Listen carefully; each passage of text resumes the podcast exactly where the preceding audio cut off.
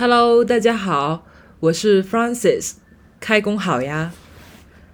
不知道刚刚过去的清明假期里，大家有没有好好休息到呢？我在假期之前去图书馆还了旧书，借了新书。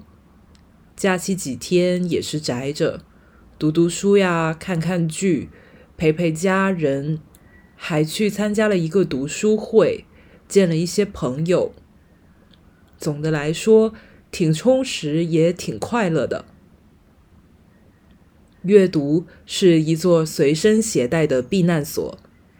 这是英国作家毛姆的一本文集的题目。这本文集我还没有读过，但是对标题却很有感触。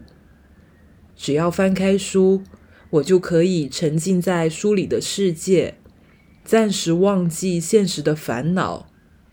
特别是在这些日子里，读书给了我一段放下手机的时间，好让我不被悲伤的讯息、真假莫辨的传言和蔓延着的焦虑情绪牵着走。我可以好好安抚自己，所以阅读真的是避难所呢。四月二十三日是世界读书日。我和郝小七呢，想做有关阅读的策划。我想做一个日更的小栏目，每一期不长，我会分享推荐自己喜欢的书，并为大家朗读其中的部分内容。希望这座声音构筑的避难所里，你也能享有片刻的平静，享受书籍和阅读带来的美好。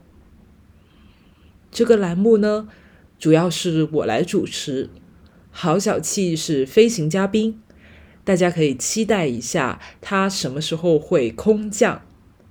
好啦，这就是我们读书日更栏目跟大家的第一次见面，谢谢你的收听，我们明天开始读书，明天见啦，拜拜。